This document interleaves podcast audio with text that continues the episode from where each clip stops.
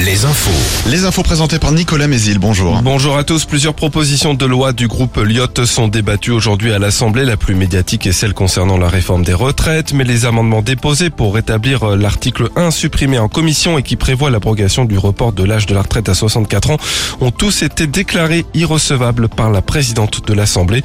Autre proposition de loi, celle qui suggère de consulter les habitants d'un département sur le choix de leur région d'appartenance. Elle vise concrètement les électeurs de Loire-Atlantique sur leur lien avec la Bretagne. Une alerte enlèvement déclenchée hier soir dans le Nord. Une petite fille de 8 ans a disparu dans la nuit de mardi à mercredi à Dunkerque.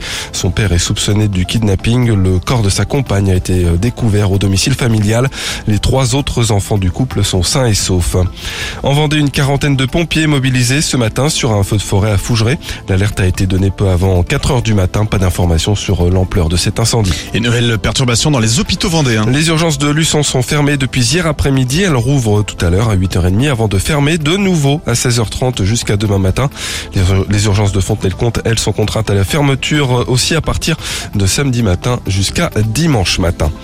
Le maire d'Angers réclame des renforts policiers dans sa ville après les nouveaux incidents commis en marge de la manifestation contre la réforme des retraites. Mardi, un tweet plus publié mardi soir euh, avant d'être supprimé.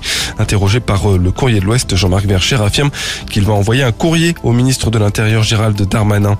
Un procès fin mars pour euh, Saïd Chaban, l'ancien président sera jugé pour des soupçons d'exercice illégal de la fonction d'agent et blanchiment d'argent en bande organisée. Quatre prévenus comparaîtront à ses côtés.